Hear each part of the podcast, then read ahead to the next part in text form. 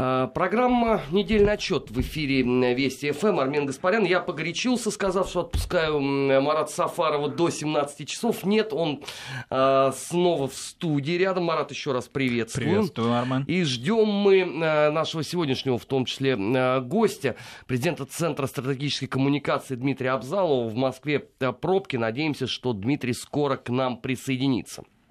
Пока же посмотрим на главные события э, уходящей недели. Интересно, что э, вечные вот эти вот скандалы вокруг э, ядерных стран, КНДР и Ирана, почему-то не втягивают в свою орбиту, например, господина Порошенко. Он на этой неделе в рамках Ялтинского форума, который состоялся почему-то в Киеве, ну почему мы понимаем, он сказал, что э, один ядерный боезаряд лучше многих международных соглашений. Таким образом, передан привет всем, начиная от Генассамблеи ООН, куда он поедет, собственно говоря, выступать, и заканчивая последней э, международной организацией, которая говорит о том, что необходимо э, в любом случае сохранить статус нераспространения ядерного оружия. И при этом все молчат. Да, и учитывая его такой миротворческий э, статус и всякие такие потуги, которые он постоянно в своих э, словесных, значит, баталиях выражает и вообще какой-то образ свой создает, действительно. Мне кажется, погорячился, потому что уж точно перед поездкой а, на Генассамблею этого делать было не нужно, но с другой стороны, а чем это отличается от а, американских заявлений? В общем-то, и особенно ничем. Тем, что, ну да, конечно, у нас это э, не на повестке дня, но если нужно, если необходимо, мы применим силу. Слово ядерное не произносится, конечно, но силу какую-то применить готовы. Поэтому, видимо, он, как э, и э, многие политики такого рода, следит за я бы сказал, новостной лентой американской. Вот мы следим сейчас, смотрим за трансляцией CNN. А, но это да я профессия. бы не следил бы. А, глаза это, бы мои вообще этот трэш-канал не видели, наша если честно. работа.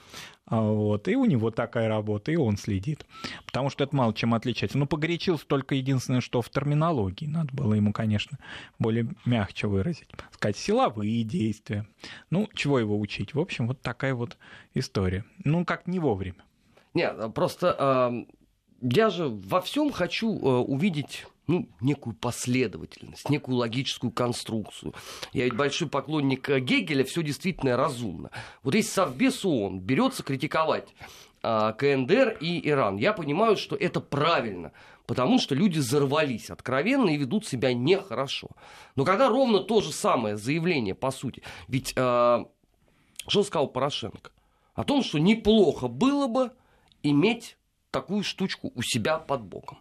Учитывая, что э, многие депутаты Верховной Рады на протяжении двух лет говорят о том, что давайте срочно начнем финансировать создание ядерной программы на Украине, я не верю, что это просто такая импровизация. Скорее нет, это некая последовательная позиция, которую они отстаивают. А, я напоминаю, что до этого ведь, э, когда у КНДР еще не было собственно, э, боеголовки такой. Но были планы. Они ровно о том же говорили. Да, и кроме того, э, относительно заведения, значит, какой-нибудь боеголовочки на территории Украины а, некоторое время назад, ну, я бы не сказал, что вот уж на последней неделе, но летом точно, в интервью с э, очень активно любимым СМИ первым президентом Украины Леонидом Кравчуком, вот часто ему задавался вопрос, я, э, мне тогда казалось, ну что это, эту тему мусолить, да, а вот она выплыла в другом контексте. А как же вот так, вот вы вот так вот допустили, значит, то, что все ядер, весь ядерный потенциал Советского Союза перешел Российской Федерации, ну он что-то там, как это он умеет делать, обтекаемо отвечал, но вопросы такие ему задавались, уже какой, какой-то определенный, а, какая-то определенная артподготовка к этой теме велась. А, вот, это было очень забавно слушать. А, при этом а, ведь Совбез ООН обвинил на этой неделе КНДР в проведении откровенно провокационной политики и планирует в ближайшие часы начать обсуждение оружия массового поражения. Опять же, у меня возникает вопрос. Ну, хорошо, конечно, можно э, устроить из двух стран, в принципе, абсолютный жупел. Ну, а когда вот кто-то еще себя потенциально плохо ведет, даже а, не в ядерном контексте, а вообще плохо себя ведет. А, хорошо, вот э, история с Мьянмой. А, где идет последовательный, давайте вещи называть своими именами, геноцид населения, потому что это замечательная позиция, давайте мы его вытолкнем куда-нибудь там, в Индонезию, они нам здесь не нужны, потому что мы условно буддисты, и нас мусульмане не интересуют просто по факту. Но Индонезия их не хочет принимать, они селятся где-то на границе, их начинают опять выдавливать назад, где они попадают под уничтожение. Ну, их в нищую Бангладеш отправляют, где они заведомо просто умрут с голоду, потому что Бангладеш не имеет возможности. А, это одна из самых, при всем том, что это государство все таки пытается как на плаву быть, но и уровень жизни всем уже притча во языцах. Поэтому их туда, значит, выталкивать. Мне в этом смысле очень интересно, что только на этой неделе и на прошлой неделе а, стали напоминать, значит, а, активно раскручиваемые в предыдущие десятилетия а, политику в Мьянме Аун Сан Суджи, что она, значит, мне понравилось, лауреат премии имени Сахарова если не ошибаюсь, 90-го да, года. Это правда. Да, помимо того, что она лауреат Нобелевской премии. Вот как же так? Вы такой правозащитник, как вы это допускаете?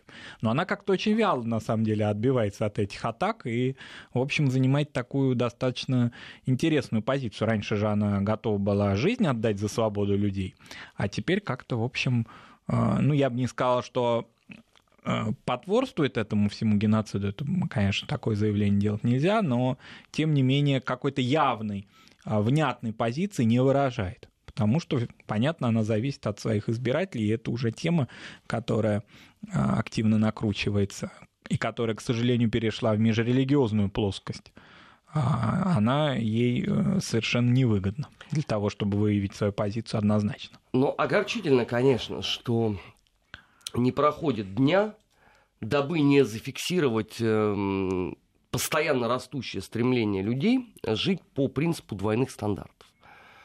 А, еще более огорчительнее, конечно, то, что а, введенная за последний год а, в Соединенных Штатах Америки шпиономания дотянулась теперь уже до Европы, попав, в общем, достаточно благоприятную почву, потому что чиновникам Латвии на этой неделе посоветовали подозревать приветливых иностранцев в шпионаже. То есть улыбнулся ты, сказал что-то доброе, и сразу ты На становишься... Нет, теперь я понял, почему меня сделали там персона нон-грата. Не надо было мне в конце публичного выступления говорить «Пал Рига». Не Ведь надо. это приветственно было, наверное, воспринято рижанами. Ну и вот, соответствующий результат.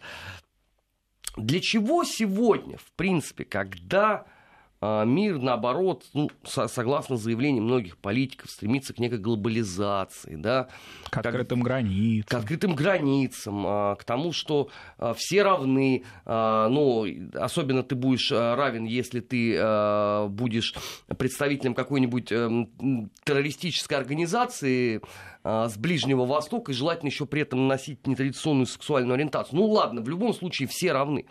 Зачем при этом раздувать постоянно историю со шпионажем и разведслужбами.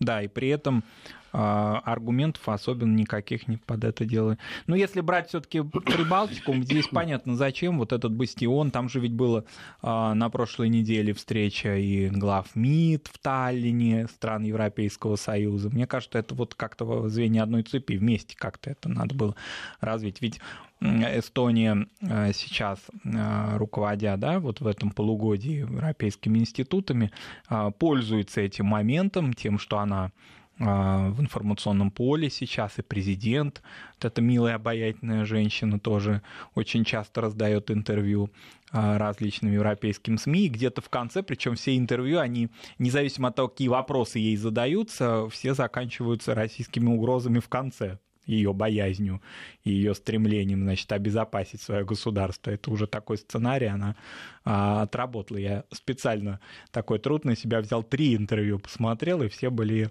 ну, практически под одну кальку. Поэтому и шпиономания здесь тоже, а, так скажем, полезно. Ну, вообще вот, а, если так глубоко совсем копнуть, то выяснится совершенно поразительные вещи. Ну ладно, была холодная война. И было э, противостояние э, ЦРУ против э, КГБ.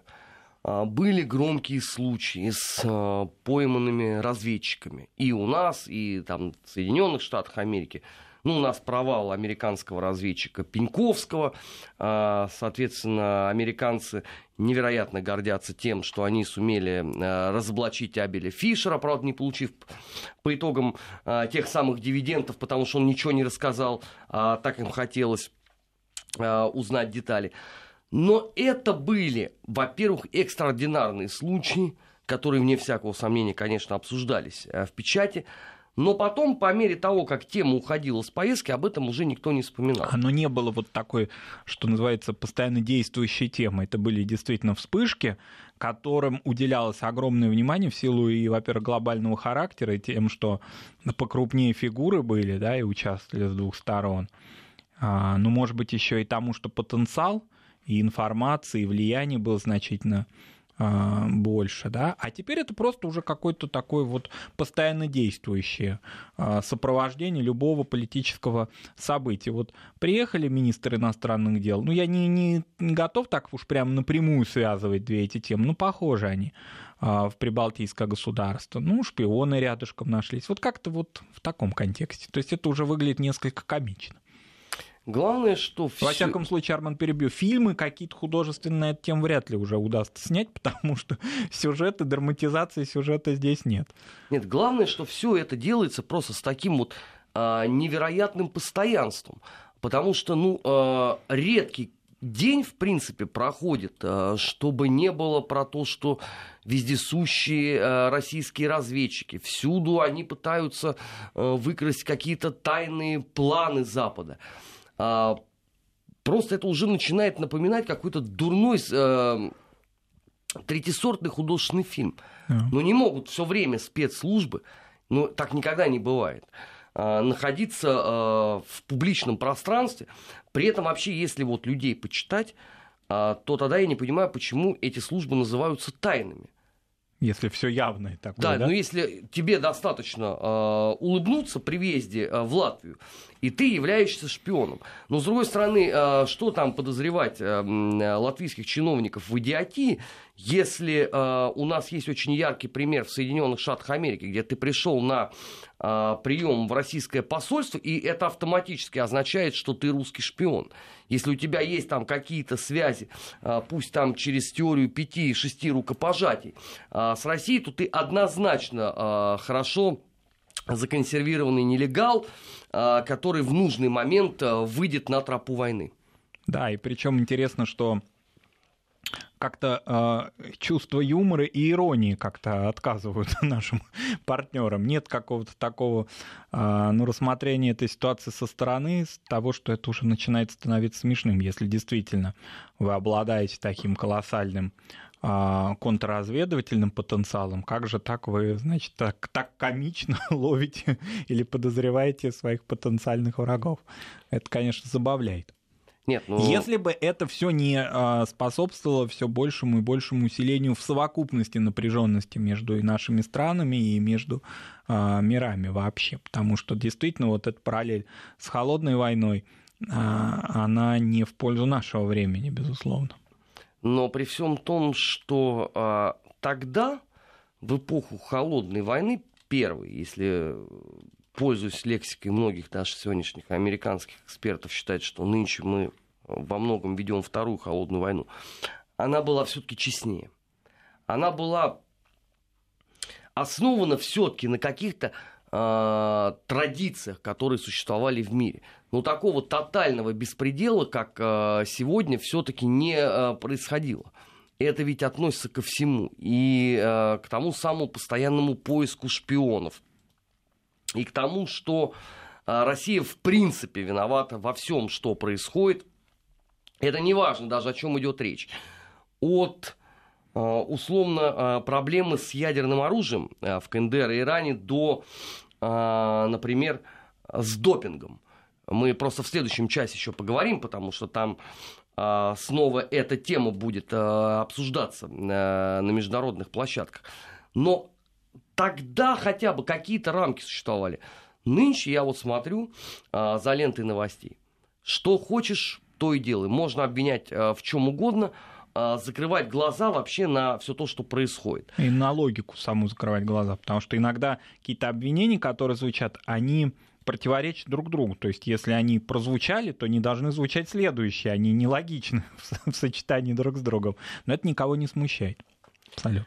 А, при этом ведь любая попытка а, каким-то образом а, сказать, что, друзья, ну хорошо, ладно, есть а, чудовищное а, противостояние, действительно, сегодня между Вашингтоном и а, Москвой. Ну, не хотят американцы слушать, окей, это их право.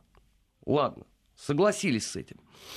Но нельзя ли все-таки э, придумать какие-то правила игры новые, чтобы они э, относились ну, ко всем участникам э, этого волнительного процесса? Потому что ведь э, получается ну, какая-то совершенно э, странная картина. Значит, э, Европейский Союз говорит, окей, Э, Каталония имеет право на референдум. Все демократично. Население провинции этой испанской, области, хоть губернии, э, имеет полное моральное право высказать свою точку зрения, но при этом мы надеемся, что оно не будет выходить из Европейского Союза, дабы не рухнул там туристический сектор, экономический и так далее. Имеют право? Конечно. Тогда у меня вопрос, ребята, а почему э, ну, люди в Донбассе, когда захотели выставить на референдум примерно такие же вопросы. Причем они совпадают, языковые, например. Да, там проблема языка. Проблема собственного позиционирования внутри страны, потому что Каталония действительно ничего не хочет иметь общего с Мадридом. Но это правда. Это то же самое, как э, есть сложности условно у э, Глазго с Лондоном исторические. Почему, когда люди говорят о том же самом, вы говорите, нет, это поганые сепаратисты, их надо э, давить, их надо уничтожать, и вообще э, именно вот такой подход будет демократический. Да, причем э, выбраны одинаковые, что на Донбассе, что в Каталонии механизмы, механизмы референдума, не механизмы гражданской войны или какого-то публичного неповиновения, а цивилизованные демократические формы э, своего будущего. И в Каталонии они действительно а, это может быть на Брюссель, в брюссельской бюрократии, да, понятно, что это дальше там а, отдельный разговор, как это потом может увязнуть надолго, как мы это с Брекситом знаем, да, подступиться к этому очень сложно. Ну, Юнкер там чего-то говорил на эту тему интересное на этой неделе, но сказать о том, что однозначно поддержать, он, конечно, боялся, осторожно высказывался на эту тему, но так или иначе а, такой ход событий возможен с точки зрения а, европейских структур, надевропейских структур. Хотя на самом деле, как мне кажется, что время э, вот это каталонское, если обратиться к этому сюжету, выбрано не очень хорошее. Ведь э, тяжелая ситуация, и так тяжело и болезненно, и совершенно справедливо э, переживалась тема трагедии барселонской совсем недавней. Король даже приезжал, и вроде, казалось бы, в Барселону и в марше в этом участвовал, и казалось, какие-то вот эти проблемы будут сглажены, а нет, опять эта тема началась и очень активизировалась. Вот. Здесь интересно-то э, параллельный процесс этому. Дональд Трамп в четверг подписал закон, осуждающий расизм. Среди прочего, в документе сказано, что отвергаются действия националистов, сторонников превосходства расы, куклус-клана, неонацистов, других группировок, возбуждающих ненависть. Я аплодирую этому закону, как любой нормальный человек. Маленький вопрос. Скажите, друзья, а Азов, Донбасс, Айдар и многие другие формирования, которые вы финансируете за счет Конгресса Соединенных Штатов, будет подпадать под э, вот этот удивительный закон о недопустимости расового насилия или нет? А я думаю, что он его все-таки издал для внутренних таких побуждений, для внутренних целей. Поскольку тема с конфедератами продолжается, ее уже даже и обсуждать-то смысла не имеет. Опять там чего-то поломали, чего-то снесли. Поэтому для успокоения нравов. Мне кажется, это нужно в этом контексте. Оно вообще не рассчитано на внешнеполитическую повестку дня. Нет, ну почему, э, Марат, я не соглашусь. Вот э, открываю я этот закон. Там написано, все, э, вне зависимости от нашего цвета кожи, этнического наследия, все мы живем по одним законам. Все мы салютуем одному флагу, и все являемся созданием единого Бога. Хорошие же слова? Хорошие. Замечательно. Да. А, когда плоды создания единого Бога уничтожают других просто за то, что они родились русскими и говорят на русском языке, это должно подпадать под а, санкции Соединенных Штатов Америки или нет? Потенциально должно, но очевидно, что это сейчас в данном случае президента и администрацию американскую интересует в гораздо меньшей степени, чем темы, связанные с Южными Штатами туда такой посыл отправили. Успокойтесь, мы против расизма. Мы будем продолжать потворствовать снесению памятников совершенно да, несчастным, бедным конфедератам. Марат, и опять бы я согласился если бы не одно печальное «но». А, я посмотрел статистику. Оказывается, за тот месяц, что прошел с момента Шарлотта Свилевских событий, продажи символики и сувениров с конфедерацией, неважно там в каком это виде, флаг ли это, нашивка, значок, туристическая карта и так далее, выросла на 119%. Трамп вот этим людям адресовал этот вот закон о том, что у нас единый флаг, если на каждом, по-моему, шестом доме в Южных Штатах развивается два флага, один из которых флаг конфедерации. Да, но с другой стороны, здесь, конечно, э, я соглашусь и с тем, что любой американский внутриполитический, казалось бы, для внутреннего пользования закон или инициатива, он как-то очень быстро и умело используется во внешней политике. Это совершенно очевидно. То есть это все можно переформатировать, поскольку а, для американцев ведь характерно представление такое мессианское, что если они выработали какую-то систему права, она универсальна для всего мира. Поэтому можно распространять эту борьбу благородную с расизмом на весь мир.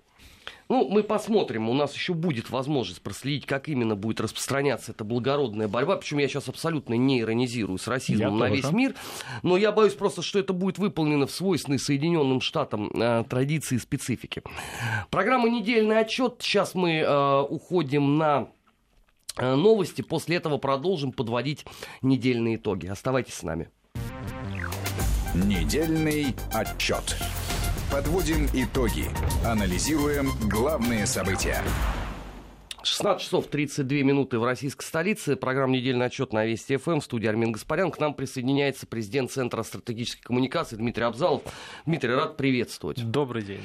О многом мы уже сегодня говорили за а, прошедшие а, полтора часа, но а, с вами хочу обсудить непосредственно последнее заявление Вокера. Угу он теперь себя считает одним из основных спикеров э, от э, администрации Соединенных Штатов, причем по любой теме. Ну, судя по всему, также считает и пресс-секретарь э, Госдепартамента США, потому что он дословно пере, как бы интерпретирует его высказывание.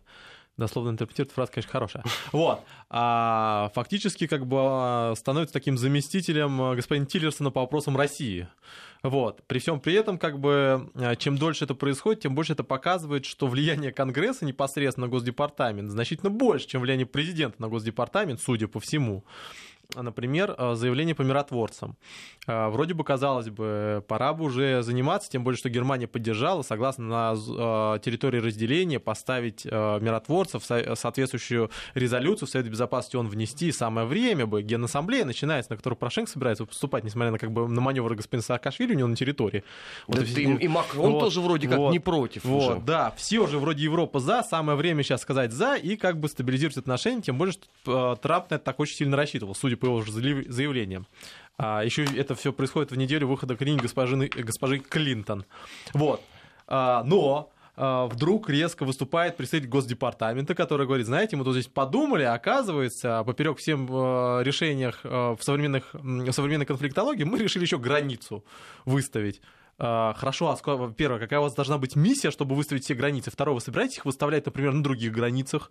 Например, у вас же как бы военные формирования поступают не только с территории Российской Федерации, по вашему мнению, они же вообще-то с территории Польши поступают, так на польскую выставляете уж тогда, уж если на то пошло. Давайте всю границу по контуру выставим. Вот. Ну, ничего, что это будет четыре страны какие-нибудь как бы густонаселенные, которые просто будут постоянно а, находиться на территории Украины, причем в полном составе. Вот. А, но это вас, конечно, не особо волнует. То есть такое ощущение, что целый ряд игроков принципиально хотят вставить в палки в любым мирному регулированию, лишь бы как бы это были палки. Вот э, госпожа Меркель заявила о том, что у нас будет мирная стабилизация и последовательное снятие санкций после начала реализации мирных соглашений. А, она что сказала, что, конечно же, мы хотели бы, чтобы все одновременно произошло, но это невозможно. Мы живем в реальном мире, мы очень любим реализм госпожи Меркель, поэтому, в принципе, согласны. Вот. И сразу же после этого заявления о том, что мы даже первый шаг сделать не хотим, то есть хотя бы поставить миротворцев на линию разграничений и посмотреть, чем дело закончится. Плюс ко всему, сразу перед Генассамблеей ООН. А, и, а чё, что прогнозировалось уже я, э, недель месяц как, после того, как стало известно, что господин э, Порошенко собирается с каким-то сюрпризом приехать, все серьезно адекватные эксперты говорили, что будет обострение перед Генассамблеей, потому что Порошенко нужен фон. Все говорили, все говорили. Что говорили украинские коллеги? Да ничего подобного, наоборот, будет стабилизация. Вот посмотрите, вот результаты выходных. Дана установка на возобновление огня. Это целенаправленная позиция, потому что ВСУ начинает перемещать силы непосредственно э, к точке. Для того, чтобы выступила эффективно господин Порошенко, необходимо, чтобы в это время была война на территории Донбасса. Была перестрелка прежде всего. На этом фоне он должен заявить свою историю про агрессию, про агрессора и предложить ряд своих инициатив. Он не может это делать и переговоры вести на, э, на мирной составляющей. Зачем-то он приехал туда, если у него все хорошо на Донбассе. Поэтому проблема как раз заключается в том, что господин Волкер, прежде чем чем-то заниматься, надо было просто посмотреть, чему это приведет. Хорошо, Вашингтон от этого может быть частично выиграет, но в долгосрочной перспективе ситуация с КНДР очень показательна. КНДР уже запускает эти ракеты фундаментально постоянно. Да, они не запустили их, например, в эти выходные. Но в чем был расчет Пхеньяна? Они рассчитывали, что не будет жесткой декларации резолюции в Совете Безопасности ООН резолюция прошла, сразу же произошел ответ, пуск э, э, непосредственно ракет. Вот, в ответ еще Южная Корея попускала ракеты, кстати говоря. Иран объявил вот. о создании сверхбомбы да, какой-то. Не ядерной, вот, не вне сделки, но как бы все равно это не меняет того, что э, ситуация выходит из-под контроля. Вам бы договориться с Российской Федерацией, с Китаем, а не каждый раз как бы трясти бумажками перед Южной Кореей, которая как бы сама по этому вопросу не определилась и не решает вопрос с КНДР. Вот. Но вместо этого вы вставляете палки в колеса своим основным инициативам и спрашиваете, а что это с Москва с нами не хочет договариваться? А как с вами договариваться, если вы сами не хотите ни о чем договариваться? Вы создаете себе проблемы. Вот когда Трампа связывает Конгресс, это еще понятно. Ну, может, у них там любители каких-то игр специфических. Но когда он сам себя связывает, вот это непонятно. Зачем он дает больше возможности влиять на внешнюю политику Конгрессу, если прекрасно понимает, что ему за это ничего не будет? его за это по голове не погладят. Он как будет пророссийским до 2018 года, так пророссийским уйдет а, до средств выборов в Конгресс. Поэтому проблема заключается именно в этом, что Трамп в результате сужает свое пространство для маневра, и Вашингтон сужает свое пространство для маневра. Вот есть КНДР, а, ВВП который там на порядке, квадриллионы меньше, чем ВВП США. И что это мешает им ракеты запускать? Вот, вас жан... вот есть жандарм, который определяет безопасность во всем мире. Вот конкретная угроза. Вы можете эту угрозу решить? Не можете. Если ее не можете решить, вы не жандарм. Но теперь глуповато. По итогам выглядит Меркель с Макроном, которые вроде как поддержали э, российский проект, внесли свои предложения, которые зафиксированы. Ну а теперь как выходить из этой ситуации? А теперь есть два, два момента. И на самом деле эти моменты, за которые в том числе будут голосовать избиратели непосредственно в Германии в скором времени. А напоминаю, скоро у нас выборы.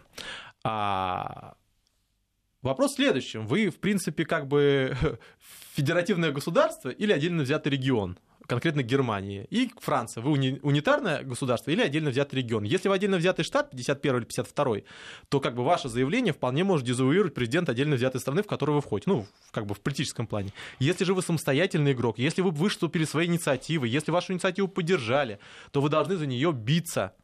Потому что если вы не стабилизируете ситуацию на Украине, если вы не выйдете на миротворческую операцию, миссию там на условиях, которые бы устроили ДНР, ЛНР, вы не сможете проводить ни экономические проекты, ни снимать санкции, ни Северный поток строить 2. И в конце концов вас просто переработают ваши заокеанские коллеги и конкуренты.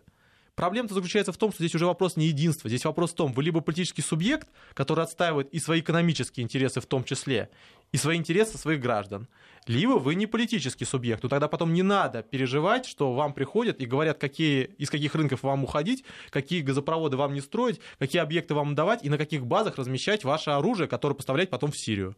Вот при, после... при всем этом это же происходит за неделю до выборов в Германии. Факт. Такой подарок Ангеле Меркель. Это проверка, которую Ангела Меркель ждала давно. Она, точнее, мечтала бы, чтобы эта проверка никогда не происходила, но она так получилась. Центробежные процессы, приход нового президента поставил лет на 20 э, вопрос перед канцлером Германии. Он канцлер Германии или канцлер Германии в составе США.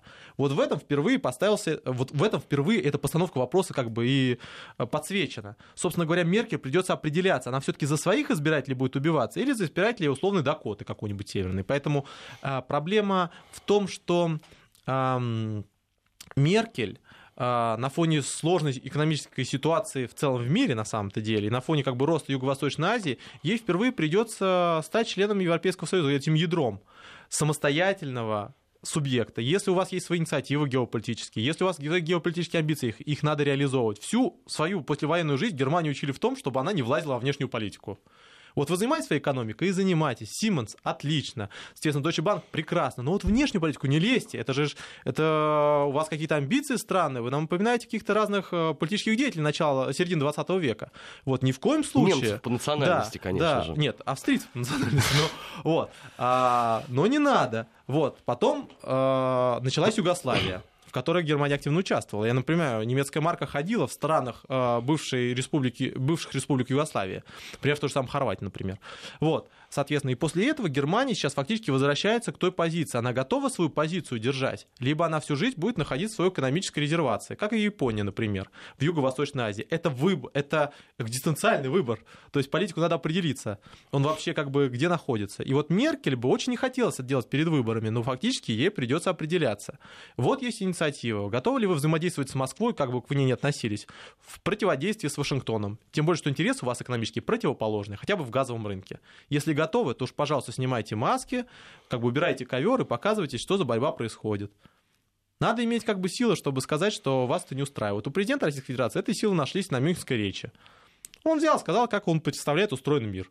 Вот, и все. И с этого началась очень замечательная, веселая этап Но некоторые за 10 лет не смогли уяснить ну, то, что сказал тогда Путин. Ну, смотрите, это же вопрос в том, что как бы мы для себя это поняли, потому что у нас как бы разные вещи произошли, а Германия это поняла после того, как у нее Volkswagen вынесли, после того, как Deutsche Bank разгромили на восточном направлении, после того, как ей а, объяснили, что, оказывается, газ выгоднее поставлять через Польшу. Такая новость как бы вот пришла, откуда не ждали, с востока, так сказать. Вот, вот тогда, когда ресурсов становится меньше, и когда уже всем раздать не получается, и приходят консерваторы такие э, экономического уклада типа Трампа, вот тогда все срывают маски. И все говорят как бы по чесноку плюс-минус. Но при этом, при всем, насколько готова политическая элита Германии, которая очень часто перекладывала ответственность на своих партнеров, самостоятельно заниматься геополитическим развитием, самостоятельно формировать свою повестку, например, по Европейскому Союзу, самостоятельно говорить Польше, то, что постановление евреев происходит, что вы нас не устраиваете, как европейская страна. Вы не демократичная страна. Это уже признаки того, что система эрозирует. То есть есть конфликты внутри. Германия очень долгое время была номинальным членом Европейского Союза. У нее все в карман лазили, в большие бездонные мюнхенские карманы. Вот. А ничего при этом, каких-то решений фундаментальных, ну, таких стратегических, не принималось. Сейчас же у Германии появилась уникальная ситуация, когда она может свою позицию сформировать, плюс-минус. Вот э, и на этом фоне, конечно же, очень правильно и позиция по отношению к Макрону. У Макрона рейтинг начал падать. За лето он упал до 36%. 36%. Он потерял больше, чем Алан терял. Он за несколько месяцев это потерял. Представляете, более 50, а теперь, соответственно, это колоссальное падение. Вот, у него коррупционные скандалы были, он Кабмин не сформировал, там три э, министра выпало, и включая премьер, кстати говоря, частично. Вот. Ему необходима жесткая позиция международная. Ему необходимо показать, что он готов защищать интересы Франции. Вот, флаг в руки, бери им и махай. Как в свое время делал господин Ширак, между прочим. Ширака был рейтинг очень низкий. Но Макрон ведь не Ширак ну, Макрон не Ширак, с другой стороны, как бы как-то... Как, а, не в... поздно научиться. Нет, иногда наста... настает время, когда каждый из нас становится Шираком, вот, перефразируя фразу. Мы продолжим обсуждать с Дмитрием э, итоги недели. Сейчас должны э, уйти на региональные новости. Через 2-3 э, минуты слушайте дальше. Недельный отчет.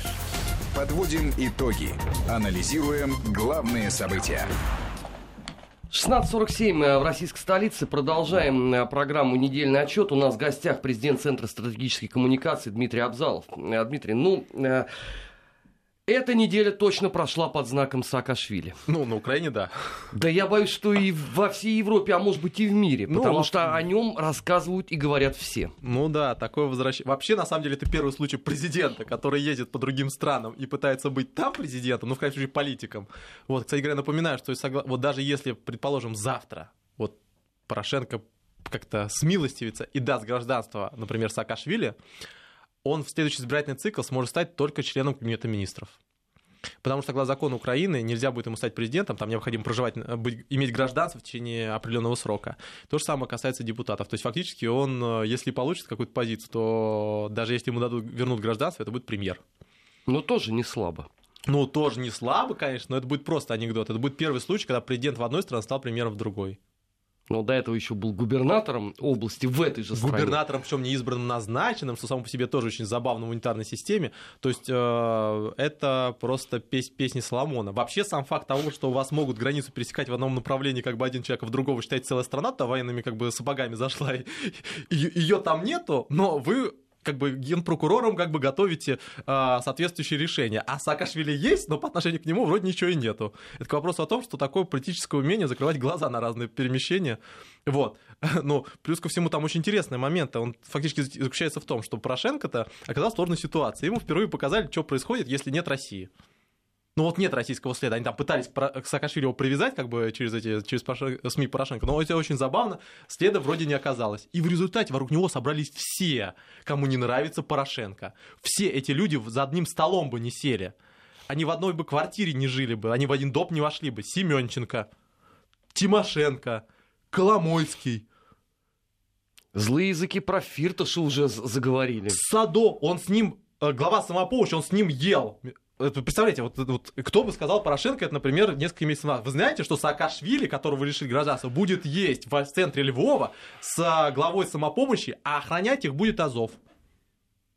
Донба- Семенченко. Дон- Дон- Ой, Донбасс. Ну, это ЧОП на самом деле, по факту, а не совсем батальон, но это не важно. Вот, а охранять будет Семенченко. Отлично. А, Порош... а Тимошенко его на руках вместе с депутатами возьмет, протащит через границу.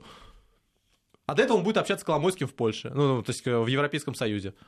Класс. Вот это, это просто страшный сон Порошенко. То есть все его враги объединяются вокруг одного человека, который он же и назначил, и притащил на Украину. Он его сам сюда привел.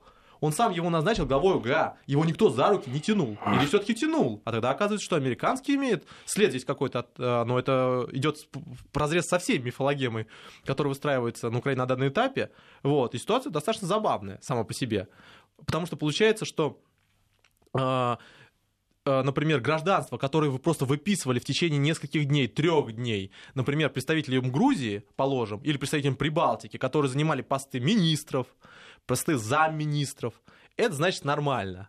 Вот. А лишать в направлении э, лишать гражданства, не признавать гражданство, это значит э, нехорошо. То есть э, здесь как бы получаются двойные стандарты. Порошенко сам себе как бы выкапывает моги, политический, политическую могилу, причем лопатами как бы своих же партнеров предыдущих. Он же сам и поддерживал Саакашвили в противостоянии с Аваковым. Он же сам и рассказывал, что какой он эффективный, какие у него реформы были. А теперь, как бы, когда ситуация изменилась, оказывается, что и реформы такие уж не очень, вот, и человек какой-то с гнильцой, но это как-то странно. Вы либо единой позиции придерживаетесь, либо э, как бы не так уж часто ее меняете. В результате, на самом деле, для Порошенко это более серьезный вызов даже, чем Донбасс, потому что э, Саакашвили — это такой таран, вокруг которого можно всем собраться, потому что нет президентских амбиций. Это самое важное. Они бы все вместе друг другом рядом не сели, потому что у каждого из них есть политические амбиции. А Саакашвили из, этой, из публичной политики, в крайнем случае, то есть из позиции депутата, из позиции президента, выпадает. И все. Вам нужен просто был таран, который никому не угрожает. И вокруг него начинают налипать все – да, они потом разойдутся, как во время Майдана. И, скорее всего, будут пытаться вырвать друг другу кадыки. Что было, например, с госпожой Тимошенко, с господином, господином Ющенко. Ну, а, конечно, бенефициар тогда кто? Ну, Пани Юля? Э, Юля от этого может получить хороший рейтинг, если будет досрочный выбор президента. Она сейчас уже, если в эти выходные были бы выборы президента, к нашему не знаю даже к чему уже. Вот, скорее всего, у нас была женщина-президент на Украине с большой долей вероятности. Может, со второго тура, но была бы. В результате бы э, та самая газовая принцесса, которая с нами подписала сепаратный переговор, с одной стороны, с другой стороны, предлагал применить ядерное оружие на Донбассе, вот стал бы президентом Украины. Второе, Семенченко. Семенченко получает очень серьезный контроль по давлению на господина Порошенко по военным, прежде всего, вопросам. Коломойский таким образом отжимает активы. Я напоминаю, Коломойский у нас отжали, он живет за рубежом и боится возвращаться. У него Приватбанк как бы э, слегка э, национализировали. Вот. А, Команду Днепр слегка отняли. Как, да, да, ладно с ним Днепр, у него, соответственно, из нафты его выдавили, выдавили просто, его просто оттуда выдавили, он, я напоминаю, там приезжал на своей как бы машине и рассказывал, но очень свойственной себе как бы такой манере, он любит материться, я напоминаю всем, вот, а, очень, причем специфически, с очень оригинальным таким я бы сказал, колоритом южно-русским. Вот. А, тем не менее, если говорить на русском именно, вот. А, тем не менее, как бы у него целый ряд объектов убрали, а он, между прочим, контролировал в том числе нефтепродукты в значительной части.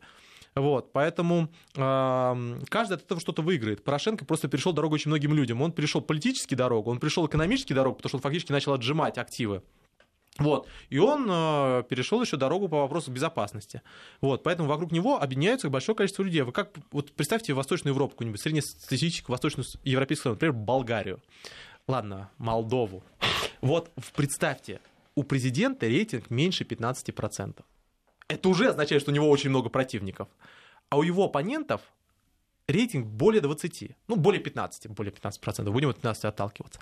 Против него вступает военнослужащие, Против него выступает финансово-промышленная группа, которые там представлены, которым, соответственно, он сначала там отрубил уголь из Донбасса, например, тому же самому Ахметову. Одна, одних он выгнал оттуда, некоторых он просто отжал и оставил без электроэнергии, например, братьев, братьев Тарут. Вот. Дмитрий, давайте упростим задачу. А на стороне Порошенко тогда кто остается? Аваков, он так и сказал, что если вы меня уберете, я всю, всю Украину кровью залью. Класс. Отли, отличное заявление министра внутренних дел Украины. Вот вы представьте такое во Франции, например, приходит Макрон, соответственно, к министру внутренних дел. Он говорит, вы, конечно, меня можете можете увольнять, вот, но я потом за последствия не ручаюсь.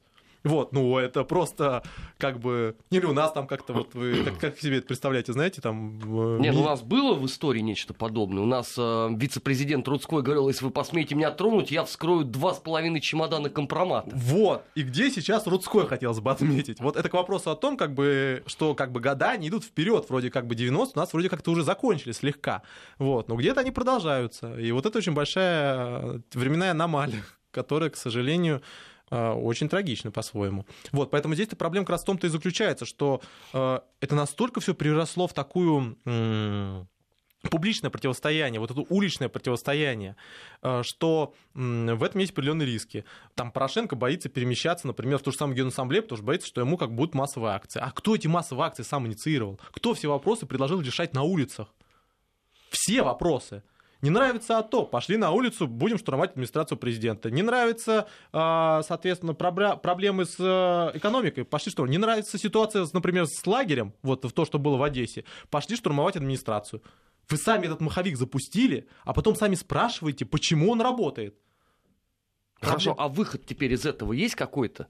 Ну, ну без того, чтобы залить страну кровью окончательно, чтобы ее не расколоть, не вот собрать. Первое, что сейчас может комиссию. делать Порошенко, что он, скорее всего, будет делать, это будет большая ошибка это пытаться решить вопрос за счет Донбасса за счет обострения на территории на восточном направлении. Это, надо, это необходимо для того, чтобы подавить его идею, которая на Генсабле связана с миссией вот, и с контролем границы, и под страну агрессора хорошо ляжет, но это делать бессмысленно и очень опасно. Почему? Потому что, во-первых, обострение отношений придет, э, обострение противостояния придет к очень сложным последствиям. Во-первых, вам придется постоянно бросать туда определенные дрова. Если сейчас туда пойдет, поставить, будет, начнется поставка, например, вооружений, эти вооружения окажутся в том числе у добробатов прежде всего. А что вы будете делать с людьми, которые бегают по улицам городов вместе с противотанковыми управляемыми ракетами? По сравнению с Евровайданом вам это просто реально покажется цветами. Эти, это, эти объекты можно использовать для, например, самолетов на посадке, или, например, для вертолетов полицейских, или, например, для любого автотранспортного средства крупного. Вот, вот это будет риски. выбор. Да на Украине и так вооружений очень много. Там стоимость автомата Калашникова на порядок меньше, чем, например, под Парижем. БТР можно за 20 тысяч купить. Они беспилотники продавали в ДНР. Они в, Д... в ЛНР, они пытались продать беспилотник. Беспилотник американский. Все американские беспилотники, которые падают, их обязаны уничтожать. В принципе. Вот, ну, нормально, а здесь можно продать.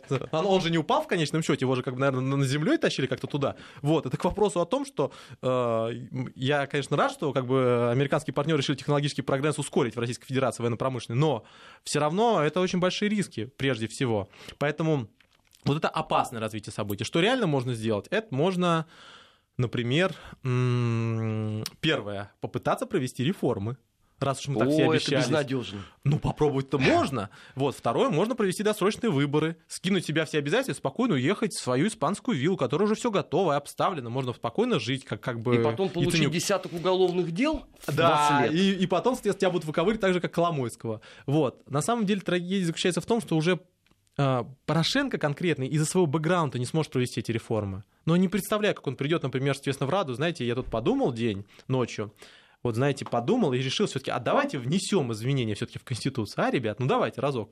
Он же не сможет это сказать физически, потому что как бы человек, который объявлял империей зла, одну страну, на следующий день не может говорить о том, что мы тут подумали, а это империя, но не зла. Вот, поэтому вот в этом очень большие риски. Я думаю, что только обновление серьезное политическое приведет к какому-то урегулированию на Украине, и миротворческая миссия это, в принципе, шаг в это направление, но только в том формате, в котором ДНР и ЛНР будут сидеть за одним столом переговоров с Киевом. Спасибо, Дмитрий. Э, У нас в гостях сегодня президент Центра стратегических коммуникаций Дмитрий Абзалов. Программа «Недельный отчет». Впереди у нас еще час. Э, Будем анонсировать события недели. Не переключайтесь.